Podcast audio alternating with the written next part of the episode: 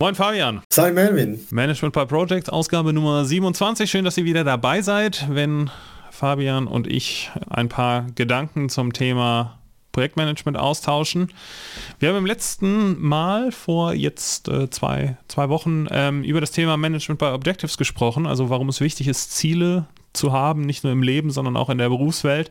Und äh, da haben wir ein bisschen Feedback zu bekommen, auf das ich gerne kurz eingehen möchte. Ähm, wir hatten ja, ganz spannende Feedbacks bekommen. Und eins, was bei mir so ein bisschen wirklich verfangen hat oder so ein bisschen, wo ich länger drüber nachgedacht hat, war, dass jemand schrieb, naja, wir hatten ja so ein bisschen darauf rumgeritten, dass Ziele im Idealfall quantifizierbar sind. Wir hatten ja die, die Smart-Methodik aus der Mottenkiste der Methoden rausgeholt und äh, nochmal darauf hingewiesen, dass äh, quantifizierbare Ziele spezifisch natürlich sein sollten und messbar.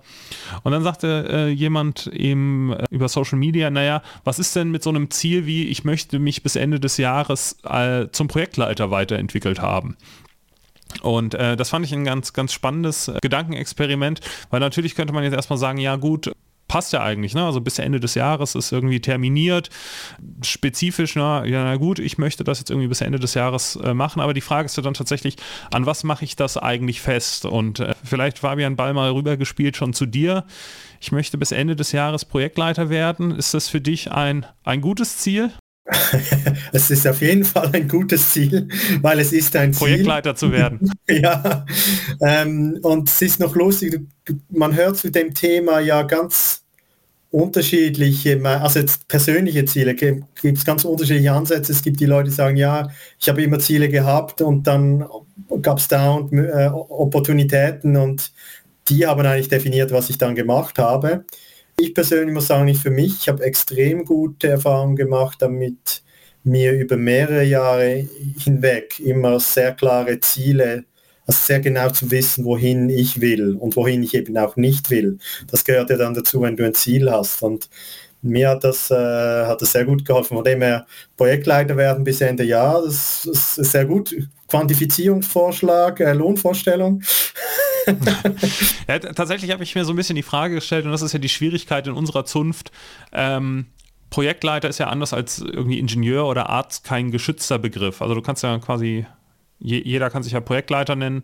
Und da hätte ich tatsächlich nochmal noch mal die Gegenfrage platziert. Also was heißt denn das eigentlich? Bis Ende des Jahres möchte ich Projektleiter werden. Heißt das einfach nur, ich mache eine Schulung und habe dann irgendwie ein Zertifikat an der Wand hängen? Heißt das, ich habe irgendwie einen Projektauftrag bekommen? Was, was genau verbirgt sich denn dahinter? Also ich glaube gerade diese Fragestellung, wenn es auch um, um berufliche Weiterentwicklung geht, ähm, wäre meine Empfehlung, nochmal wirklich das, das konkreter zu fassen, was ist, was ist das, woran ich dieses Achievement dann irgendwie wie festmache und nur zu sagen, ich habe dann einen Titel, wäre mir persönlich etwas, etwas zu wenig. Aber auf der anderen Seite ist es trotzdem eine gute Entscheidung, Projektleiter werden zu wollen. ich hoffe es sehr. Für die heutige Folge haben wir uns ein Thema vorgenommen, das relativ nah an genau dieser Diskussion liegt, nämlich die Rolle des Projektleiters als Auftraggeber. Und damit meinen wir natürlich nicht äh, den, den Auftraggeber im Sinne von derjenige, der das Projekt initiiert hat und äh, ein Interesse an dessen Erfolg hat, sondern als Projektleiter hat man in der Regel ein Team unter sich, wenn es ein großes Projekt ist, auch noch diverse Teilprojekte, äh, die man selbst dann beauftragt. Und das ist eigentlich eine ganz spannende Rolle, die man in einem Projekt einnehmen kann, weil man zum einen sich natürlich immer die Frage stellen muss, wie tief muss ich als Projektleiter eigentlich in fachlichen Fragestellungen drin hängen? Äh, was muss ich selbst können? Was muss ich selbst verstehen? Was sind Fragen, die ich dann tatsächlich an mein Team delegiere? Und natürlich auch die Frage, da kommen wir dann wieder zum Thema der Messbarkeit. Also man hat ja dann auf einmal äh, ein Interesse daran, dass eben sein Team oder seine Teilprojekte auch die Ergebnisse in der Form liefern und produzieren, wie man sich das ursprünglich mal vorgestellt hat. Äh, und am Ende ist man ja auch weiterhin dafür haftbar, dass da was rauskommt oder trägt zumindest die Verantwortung dafür. Und ähm, das ist ein ganz spannender Spagat. Und äh, ja, dann würde ich den Ball direkt auch schon mal äh, zu dir rübergeben. Du hast ja gerade ein Projekt gestartet mit wie, wie viele Teilprojekte habt ihr? Sieben? Sieben, ja, es ist beängstigend. ja, und da ist genau diese Frage ist natürlich absolut zentral. Ähm, und äh, generell kann ich zu dem sagen, jetzt in allen Projekten, die ich gemacht habe, das ist eine der Fragen, die, die ist wahrscheinlich Also wir sagen das zu jedem Thema. Aber hier müsste ich mir jetzt wirklich glauben, das ist wirklich einer der entscheidenden Erfolgsfaktoren, sobald du eine gewisse Größe erreichst, oder? Und ähm, vor allem auch natürlich so direkt mit, ja, als Einfaktor, dann hat so direkte Einfluss darauf äh, zu deiner Arbeitsbelastung als Projektleiter und durch das natürlich äh, zur Leistungsfähigkeit auch deines Projektes. Also die ganze Frage, wie delegiere ich, wie viel delegiere ich und so weiter. Meine erste Antwort ist, dass ähm, ich, sage das auch immer für mich, es gibt da vom Management äh, 3.0, äh, wir haben Jürgen Appelo auch schon zitiert, äh, gibt es äh, so ein Spiel, das heißt Delegation Poker.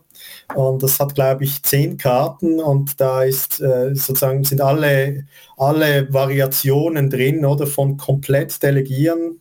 Also ich, ich ich kümmere, ich, ich gebe nicht mal mehr Ziele vor, ich, ich, ich, ich übertreibe jetzt ein bisschen, sondern der Mitarbeiter ist fähig, sich selber die Ziele zu geben und der läuft einfach eigenständig. Ich mache so ein bisschen noch, äh, ich übertreibe nochmal, ich mache noch Smalltalk mit ihm, bis zu, ich gebe bis ins Detail vor, ähm, was gemacht werden muss. Und ich habe tatsächlich schon ich, über, ich erlebe immer wieder, dass es das ganze, die, die ganze Brandbreite braucht. Das ist so mal meine Grundhaltung zu Themen, weil es gibt auch Leute, die sagen, ja, ich delegieren ist immer besser und so weiter. Das kommt eben auf die Situation drauf an. Tendenziell ist natürlich sage ich trotzdem auch, aus meiner Sicht ein gesundes Projektteam braucht in dem Sinn klare Rahmenbedingungen, aber läuft eigenmotiviert und in seinen Teilprojekten oder in seinen Teammitgliedern selbstständig und, und, und ja, weil auch die fachlichen Kompetenzen so verteilt sind, dass äh, das gemacht werden kann. Das ist so meine Haltung. Ich habe in, in meiner Berufspraxis so einen Grundsatz, äh, der ist relativ simpel, der heißt nämlich, wer entscheidet, verantwortet und wer verantwortet, entscheidet. Ich habe Delegation Poker bei, bei Teams auch schon angewandt. Ähm, ja, ich würde mal sagen, mit so einem mäßigen Ergebnis. Ähm, was ich bei meinen Teilprojektleitenden immer mache und äh, das funktioniert erstaunlich gut, obwohl es eigentlich total simpel ist. Ich frage sie immer, möchtest du in den Steuerungsausschuss? Also ist es dir wichtig, dass du deine Themen selbst vor dem Management platzierst oder soll ich das machen?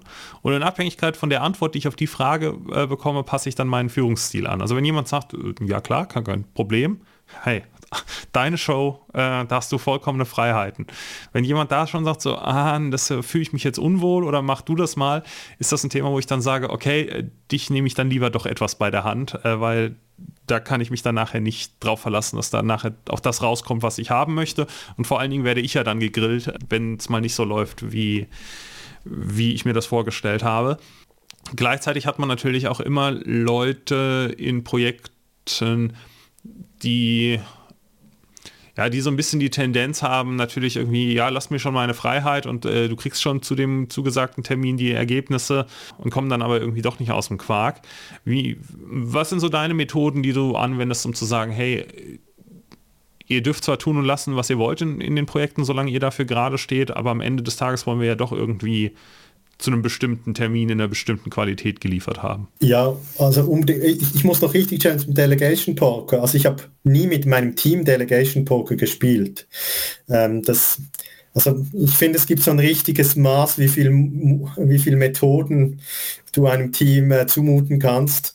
Ähm, ich habe es mehr als Beispiel genommen, dass, dass eben alles vorkommen kann, das hat genau mit dem zu tun, was du gerade beschrieben hast. Es kommt extrem darauf an, wo jemand steht und was jemand will und was jemand kann, oder? Also das sind die beiden Faktoren. Das andere, was ich sagen würde, für mich ist das eigentlich eine, eine essentielle Fragestellung im Projektdesign, also vor das Projekt startet oder während dem Projekt, ist, ist die Frage, was brauche ich? Also ja, also da gehört dazu, wie groß ist das Projekt, wie viele Themen habe ich, wie viel, welchen Umfang muss ich bewältigen und natürlich je größer ich, äh, je größeren Umfang ich bewältigen muss, desto klarer ist, dass ich dass, dass, es dass ich als Projektleiter delegationsfähiger sein muss. Und dann, dann komme ich zur anderen Frage zurück, dann brauche ich auch andere Leute. Also wenn ich äh, ich kann nur, ich mache mal eine Generalisierung, ich kann nur an kompetente Seniors komplett delegieren normalerweise oder an kompetente Juniors geht auch, aber tendenziell braucht es eine gewisse Erfahrung, um, um ein Teilprojekt zu leiten, oder? Und dann, wenn jemand das wirklich im Griff hat und so weiter, dann kann man auch immer wie mehr delegieren. Also, und, und für mich ist das eine Frage, die gehört zum Projektdesign, oder?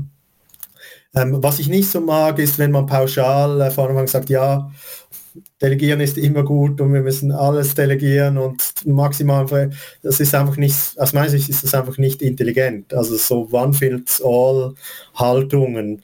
Natürlich als Ziel ist es für mich äh, akzeptierbar. Natürlich ist es gut, wenn man agil und selbst organisiert und so weiter ähm, agiert, aber insbesondere wenn ich, ähm, wie du auch schon erwähnt hast, wenn ich äh, ziemlich harte Projektziele erreichen muss zum Beispiel, ähm, kann ich es ja nicht komplett, also oder muss ich immer wieder nachjustieren, oder? Muss schauen, kann die Leistung wirklich erbracht werden? Wenn nicht, kann ich es der Person überlassen, äh, die, eine Lösung zu finden, dass die Leistung entsteht, oder muss ich helfen? Und äh, da ist eben aus meiner Sicht immer alles denkbar. Helfen kann heißen, dass man mal zusammen hinsitzt und im Detail etwas beginnt äh, zu gestalten. Oder manchmal braucht es ja nur Ermutigung. Ähm, eben auch da gibt es die ganze Band, Bandbreite. Wie ist das bei dir? Ich würde behaupten, dass es, oder andersrum, bei mir gibt es Themen, die nicht delegierbar sind oder die ich einfach nicht delegiert haben möchte, weil wenn ich die delegiere, verliere ich oder habe ich zumindest das Gefühl, die Kontrolle über mein Projekt zu verlieren. Also zum Beispiel Controlling ist so ein Thema. Ich weiß, dass es total viele Projektleitenden gibt, die jemanden haben, der sich irgendwie ums Projektcontrolling äh, kümmert. Ich könnte das gar nicht abgeben. Also wenn, wenn, wenn ich irgendwie einmal im Monat von jemandem so einen Bericht reingereicht bekomme, äh, wo irgendwie was draufsteht, ohne dass ich die Rohdaten selbst gesehen habe und ohne dass ich mich da irgendwie durchs SAP gequält habe, dann, dann würde ich mich nackt fühlen. Also das ist so, nee, ich möchte wissen, wie sich, wie sich meine Zahlen zusammensetzen und ich möchte darüber Auskunft äh, geben können anderes Thema, äh, in, in einer unserer ersten Folgen habe ich ja schon mal mich als, als Fan des Risikomanagements geoutet. Auch ein Thema, würde ich nie delegieren, sondern ist ein Thema, wenn ich da nicht weiß, was, was da um mich herum passiert und wie mein Projektumfeld aussieht, äh, fliegt mir das auch um, um die Ohren. Und wahrscheinlich würde auch niemand auf die Idee kommen zu sagen, naja, ich, ich, lass, ich delegiere Stakeholder Management. Äh, wie, wie, ist das bei dir? Hast du so Themen, wo du sagst, so, ja, delegieren schön und gut, aber bei bestimmten Themen, da möchte ich den Grip an den Fingern spüren? Also ich, ich, ich, ich finde mich total in deinen Aussagen, weil ich habe äh, in verschiedenen Projekten schon verschiedene dieser Aspekte ganz stark gespürt und ich hatte schon massiv das Gefühl, eben äh, alles, was Finanzen zu tun hat, äh, das muss ich total in den Händen halten. Und auf einer Ebene bin ich bei allen zentralen Disziplinen des, äh, des Projektmanagements bin ich voll bei dir. Du kannst, also du, du kannst nie abgeben, die Finanzen zu verstehen, oder? Aber du kannst abgeben, jede Rechnung im Detail zu prüfen und so weiter. Und du wirst es zum Teil auch ab, also wo ich das Corporate Startup äh, aufgebaut hatte, hatten wir irgendwann mehrere hundert Kunden und entsprechend auch eine Anzahl von Rechnungen, die wir gestellt haben. Logischerweise habe ich dieses Kontroll, also es ist ein Spezialfall, oder weil das nicht mehr Projektcontrolling, das ist dann eigentlich in, in das, da sind wir schon in, in einer Spezialsituation, aber eben es hat mit Volumen zu tun und Mengen. Es gibt dann, irgendwann kommst du an die Grenze, ob du willst oder nicht. Das ist auch meine Erfahrung mit Großprojekten. Also man kann das dann auch Corporate Startup nennen oder Programme oder wie man will. Äh, es, gibt, es gibt eine Schmerzgrenze und die, diese so, die, die allgemeine Zahl, die man sagt, sind eigentlich 15 Leute. Also wenn du 15 Leute ist das absolute Maximum, was du direkt selber managen kannst. Also es, es, gibt auch andere Zahlen, aber ich glaube, das ist wirklich die harte Schmerzgrenze, egal wie fähig du bist und wie viel Überstunden du machst. Und das deckt sich recht mit meiner Erfahrung. Also wenn du effektiv 15 FD hast, kannst du nur noch select, also du kannst, du kannst schon sagen, ich mache das Risikomanagement noch komplett selber, aber dann ist es immer eine Opportunitätsproblematik, oder? Also du hast dann eben effektiv Zeit für weniger Zeit für anderes. Und für mich ist es eine dynamische Frage. Also es gibt Situationen, da musst du das Controlling voll durchschauen. Meistens gegen Ende ja. und wenn du es planst und es gibt Situationen, wo du das unbedingt loslassen solltest, weil einfach andere Dinge viel wichtiger sind. Das wäre so meine, meine Antwort. Sonst, wenn du sagst, wo habe ich auf jeden Fall Vorliebe, das ist so eine Erfahrung über die Jahre. Ich habe ich hab weniger Angst wie auch schon. Aber man muss es halt differenzieren. Also ich meine, das also bei mir wäre es das Stakeholder Management. Ein Grund-Stakeholder Management, das ist Chefsache. Also die Leute, die Auftraggeber müssen ja in dich Vertrauen haben.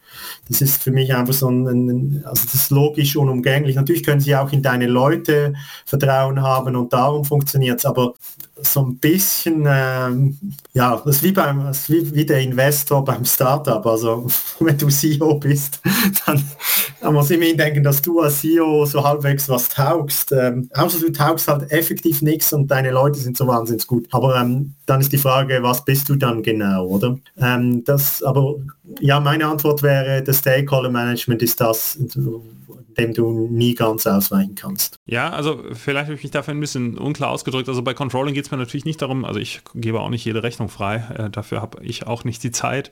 Ähm, aber was ich tatsächlich jeden, jeden Monat selbst mache, ist Monatsabschluss. Ähm, also zu gucken, was ist jetzt quasi wirklich an Rechnungen gekommen und so weiter. Ähm, das ist jetzt auch kein Riesenaufwand. Ne? Das ist irgendwie eine, halbe Stunde im Monat, die, die ich mit Finanzzahlen beschäftigt bin. Das geht dann relativ gut. Tatsächlich auch Stakeholder Management, jetzt wo ich so drüber nachdenke, eine Thematik habe ich schon delegiert und da gibt es auch gute Gründe für. Ich erinnere mich zum Beispiel, als ich neu in die Schweiz gekommen bin, habe ich ganz oft bei Schweizer Kollegen aus dem Management die Termine an einen anderen Schweizer Kollegen abgegeben. Weil ich einfach gesagt habe, ich bin also ne, das ist dann so, ein kulturelles Ding mit, mit, mit äh, wie treten Deutsche auf und so weiter. Und gerade wenn du irgendwie Mundart noch nicht so verstehst, ist das jetzt quasi schon der richtige Moment, um äh, quasi als, als Neuschweizer da in den Kontakt zu treten oder sagst du, komm, ich bin da noch nicht fit genug, aber andere Leute können, können das für mich puffern.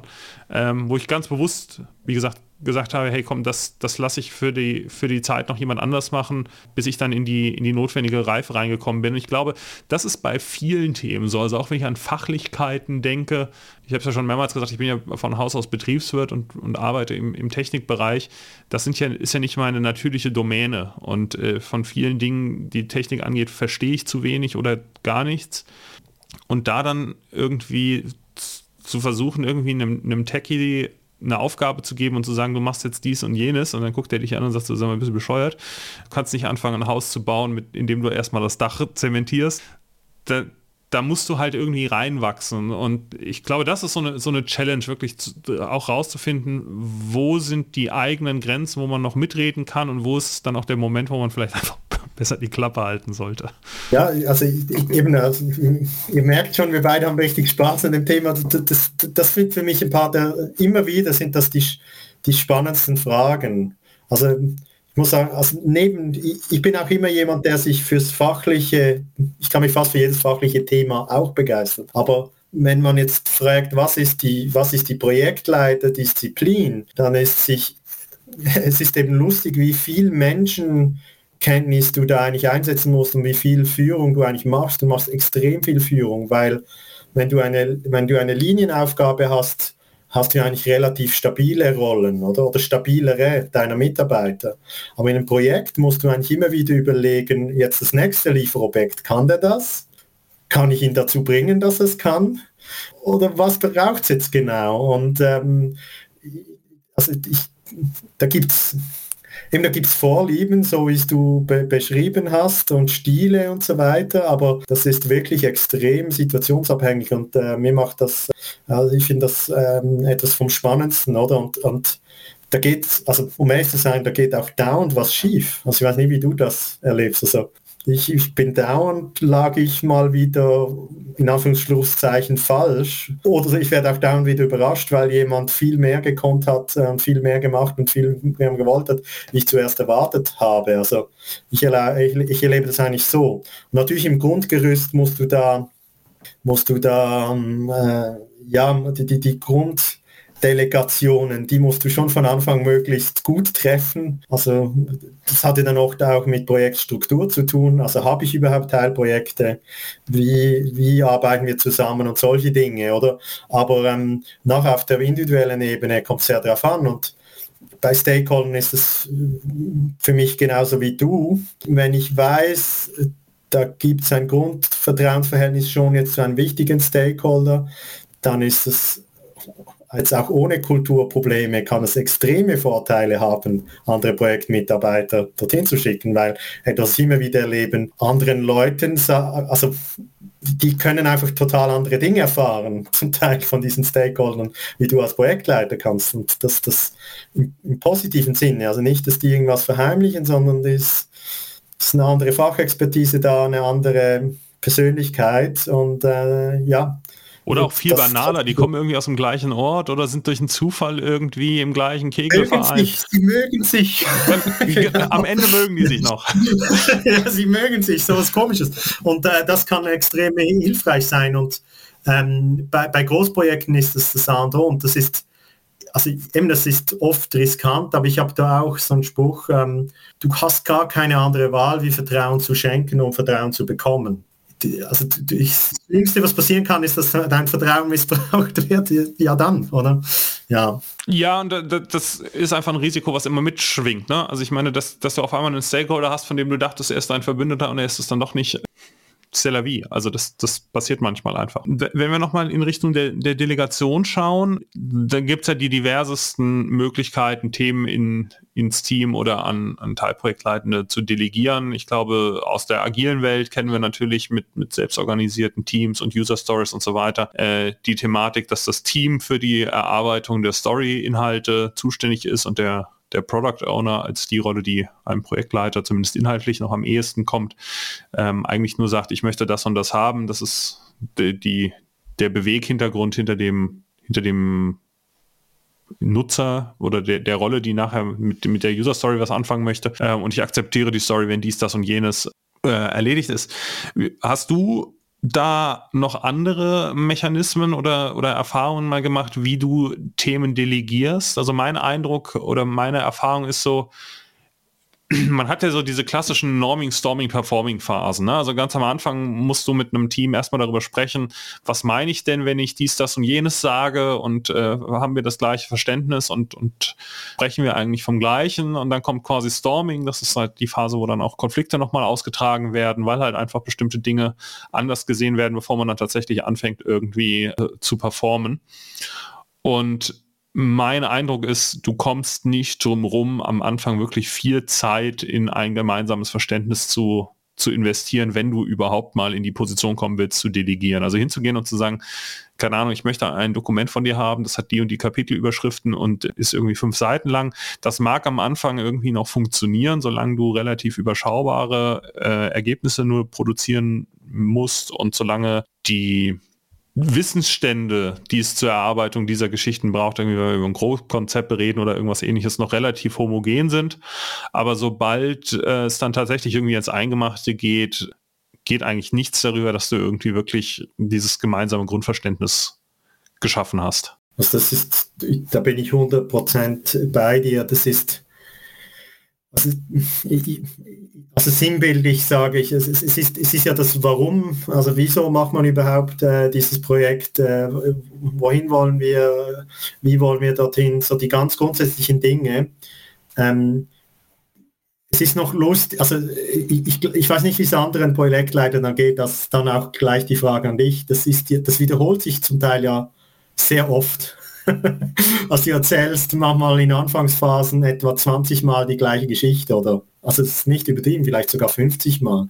Meine Erfahrung mit dem ist, es ist extrem gut investierte Zeit, weil wenn die Story, die du da bringst und das Warum und, und die Strategie des Projektes und so weiter, wenn die einigermaßen gut ist und die Leute, die aufnehmen, das, also das ist das Fundament, was das andere erst ermöglicht, oder? Also ich bin ehrlich gesagt genauso Fan nachher von schriftlichen Prozessen, das sage ich auch jetzt offen an die ähm, an das Publikum hier. Das ist auch etwas, was ich von Herrn Melvin Zingreve auch einen Teil davon gelernt habe oder von ihm mitgenommen habe. aber auch früher oft äh, gemacht habe. Also sei das jetzt mit agilen Methoden, dass du diesen formalen Prozess wirklich durchläufst, äh, den Auftrag genau zu schreiben und so weiter. Das brauchst du, weil es ist Teil der Arbeit an sich. Also wenn du, das hatten wir im letzten ähm, Durchlauf schon, aber du kannst ja nie alles aufschreiben. Und wenn jemand eine andere Ansicht hat, äh, das ist ein spannendes Thema, vielleicht gerade noch als übernächste Frage, äh, wie du zu Strategie- und Grundsatzfragen, du wirst nicht vom Fleck kommen, oder? Im Umkehrschluss, wenn man einigermaßen die gleiche Sicht hat, ähm, wird auch alles, was du dann in den Zielen aufschreibst ähm, oder eben schriftlich festhältst, viel besser verstanden und es wird viel effizienter gearbeitet. Das heißt, das Grundsätzliche, das, das, äh, ja, das es sind auch die Zwischentöne, also hat man einigermaßen eine gute Beziehung mit dem Projektmitarbeiter. In meiner Erfahrung schlägt das den Rest immer, oder? Und sobald da was nicht stimmt, wird es extrem teuer, also zeitintensiv. Und deshalb mache ich das, wenn immer ich kann, mache ich das immer am liebsten am Anfang und ich merke jedes Mal, wenn ich es nicht gemacht habe. Nicht, was da deine Erfahrung ist. Ja, auf, auf jeden Fall. Also äh, es gibt ja diese die, diese Volksweisheit, dass man ein Thema erst dann richtig verstanden hat, wenn man mal drüber geschrieben oder einen Vortrag gehalten hat. Und äh, bei mir hat das total verfangen. Also ich bin auch da äh, in vielen Bereichen äh, noch echt oldschool unterwegs. Also ich bin, werde regelmäßig gefragt, warum ich eigentlich immer ein Notizbuch dabei habe und mir handschriftliche Notizen mache. Das hat, gehört einfach zu meinem Lernprozess dazu. Und am Anfang diese Story mal aufzuschreiben, so warum machen wir das hier? Und also ne, gar nicht in epischer Breite, sondern einfach nur mal auf zwei, drei Seiten, so was, was genau habe ich denn jetzt verstanden? hilft mir extrem dabei, meine Gedanken zu sortieren und, und so genauer zu verstehen, okay, dann kommt das und dann kommt das und dann kommt das und dann kommt das. Also so, ne, ja, übertragen auf die Werkzeuge vielleicht so im Sinne eines Projektstrukturplans. So, welche Abhängigkeiten habe ich denn eigentlich und, und wie passen die Themen eigentlich zueinander? Und ich merke da einfach, das hilft mir extrem, weil der, der, der, der gemeine Projektmitarbeitende, der kommt, wenn es blöd läuft, wird er dir auch noch zugewiesen. Also den kannst du dir gar nicht aussuchen. Der, der steht dann auf einmal bei dir irgendwie im Büro und sagt so, hallo, ich bin hier Frau X und äh, ich soll jetzt in diesem Projekt mitarbeiten. Ich habe keine Ahnung, worum es geht. Dann ist ja die Frage so, ja, was, was, was erzählst du der Dame jetzt? Also warum machen wir das hier? Was ist jetzt ihre Aufgabe? Wie soll sie sich mit den Themen identifizieren? Und wenn du da also ne, ein bisschen, bisschen überspitzt formuliert, wenn du da Schwäche zeigst, äh, im Sinne von Führungsschwäche, also wenn du da tatsächlich irgendwie den Eindruck vermittelst, oh Gott, der hat keine Ahnung, wovon er da gerade redet, dann steht einfach eure erste Begegnung schon direkt unter einem schlechten Stern. Und das ist ja genau das, was du, was du vermeiden willst, sondern du, du bist ja Führungsfigur. Mein Französisch ist, ist sehr schlecht, aber ich weiß, dass es einen übersetzten Spruch im Französischen gibt, der so viel heißt wie Steuern heißt vorausschauen.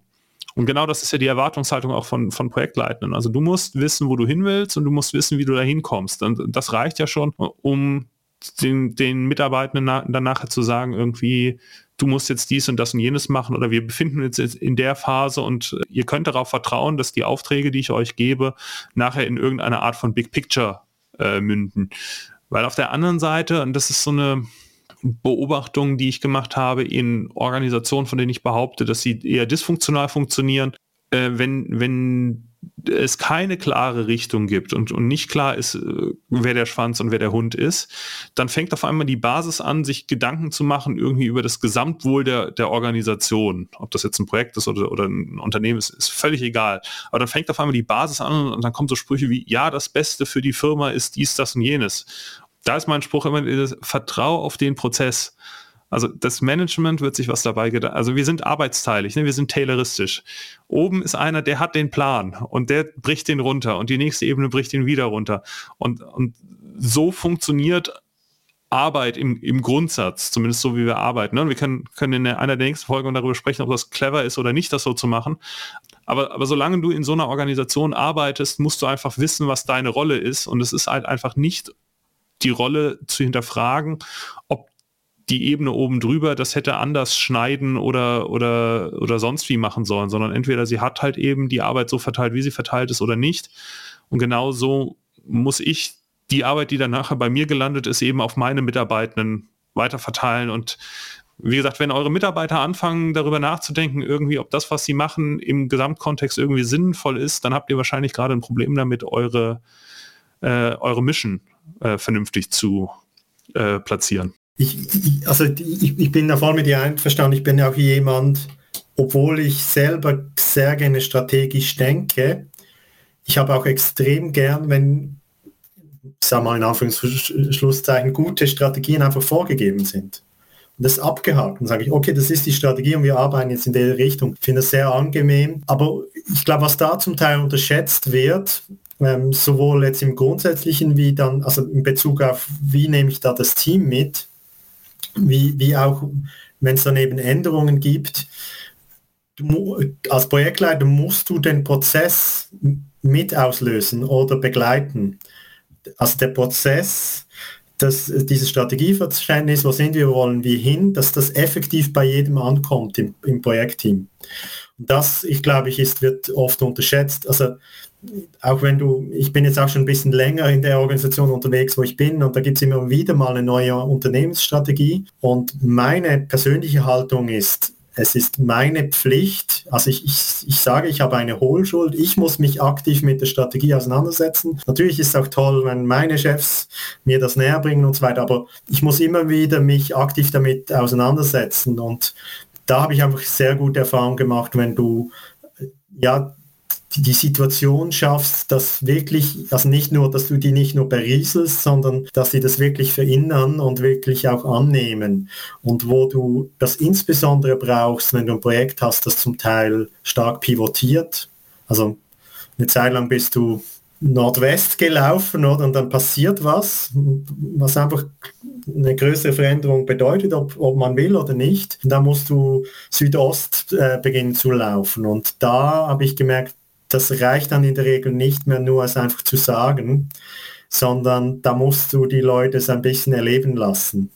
Also du, du, du, du musst, äh, was, was heißt das konkret? Das heißt, du musst halt die zwei, drei Stunden Workshop mal einfach diesem Metathema widmen, weil sonst hängst du sie, sonst läufst du Gefahr, dass du ein, ein, dass du ein paar abhängst, oder?